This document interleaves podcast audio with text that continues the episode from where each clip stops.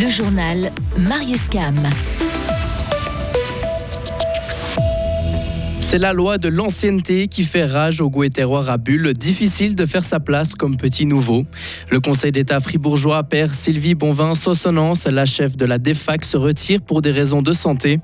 Et les CFF devront mettre la main au porte-monnaie pour réparer les dégâts du tunnel de Gotthard. Difficile pour les nouveaux exposants de se faire une place au salon Goût et Terroir. Cette année, à peine 10 nouveaux stands font leur entrée à la grande messe de la dégustation. En cause, la trop grande fidélité des habitués qui sont plus de 95% à revenir. Étienne Rapatron a cofondé la distillerie du Léman. Il commercialise des bouteilles de gin et d'absinthe dans le canton de Vaud et sa candidature a été retenue cette année. On est arrivé parce que bah, moi je suis de la région, j'habite euh, dans la région de Gruyère et euh, je connaissais le salon. Euh, j'ai eu des très bons retours d'autres commerçants aussi qu'on a croisés sur d'autres foires, notamment la foire du Valais, le comptoir des Chalands où on est tout proche. Donc nous ça nous a donné envie de, tester l'expérience et de faire la demande pour instant et on a été accepté cette année donc on est très content. Le premier critère c'est qu'on essaie d'avoir une bonne diversité de produits entre du solide et du liquide. Lionel Martin est secrétaire général du salon suisse Goût et Terroir. Ensuite on travaille par zone cantonale géographique graphique.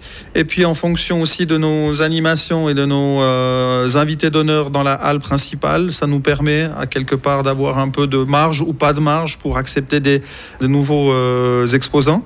Et puis au premier étage, on a aussi une zone qui s'appelle saveur euh, d'ailleurs. Et puis c'est cette zone-là, généralement quand vous êtes un nouvel exposant, vous devez passer un tout petit peu par cette zone-là. Les tarifs sont par contre les mêmes en haut et en bas, 150 francs le mètre carré. On retrouve notre nouvel exposant. On est situé à l'étage ce qui est, euh, c'est un petit peu différent en termes d'affluence que le, rez-de-chaussée où il y a énormément de monde, beaucoup de stands, mais en haut les gens prennent un petit peu plus le temps aussi de découvrir ce qu'il y a. Et on a pris un stand de 9 mètres carrés et donc nous on paye euh, la, place euh, autour de 2000 francs pour bah, l'électricité, l'emplacement, la surface au sol, le banc de comptoir, tout ça, tout compris. Pour la première journée, la distillerie du Léman a fait une recette de 1600 francs, ce qui correspond aux attentes. Au rez-de-chaussée, un habitué, Étienne Lacoin, travaille pour les vignobles de l'État de Fribourg. Oui, alors on est toujours content des, chiffres. Euh, les gens sont de plus en plus intéressés. Peut-être on achète et on consomme toujours un petit peu moins de vin. Par contre, je pense que les, gens sont de plus en plus intéressés et on monte un peu en gamme, en qualité. Et effectivement, on a des jours où on joue un peu avec les coudes et là, c'est un peu plus compliqué de, discuter avec les, les clients. L'an dernier, plus de 40 000 personnes ont joué des coudes et acheté des produits du terroir, mais les organisateurs ne prévoient pas de pousser les murs pour l'instant. Et le salon Goût et Terroir dure jusqu'à ce dimanche à Espace Gruyère. En tout, la manifestation rassemble 300 exposants. La conseillère d'État fribourgeoise Sylvie Bonvin-Sossonant se met en retrait pour des raisons de santé. La chef de la DEFAC, la direction de la formation et des affaires culturelles, doit faire face à une maladie, probablement un cancer en cours d'investigation.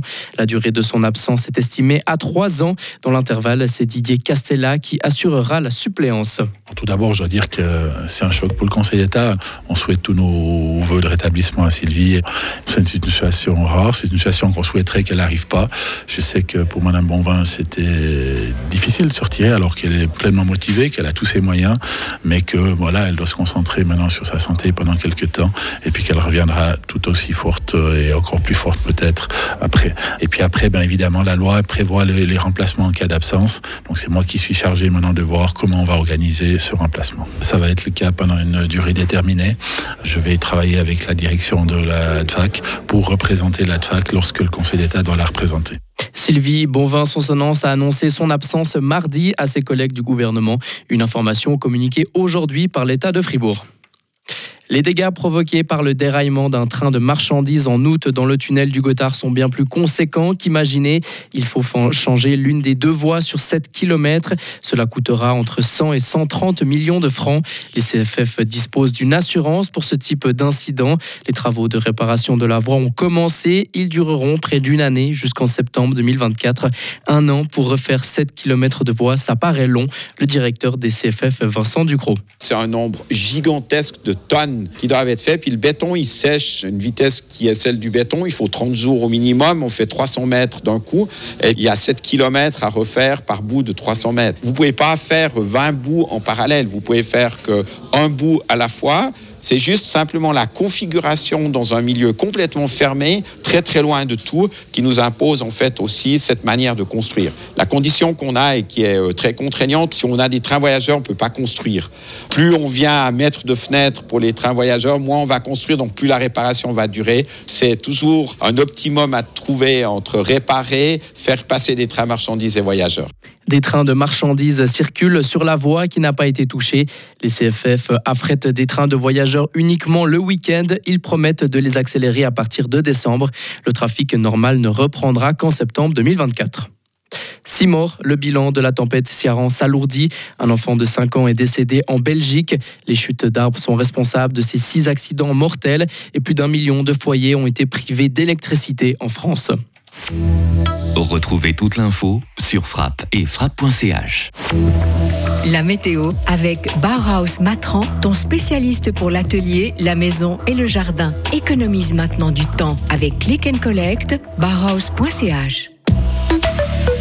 Le temps de ce vendredi, c'est du vent avec une zone d'averse. On aura toujours une météo perturbée pour le week-end avec toujours ce vent. On aura même de la neige entre 1400 et 1800 mètres.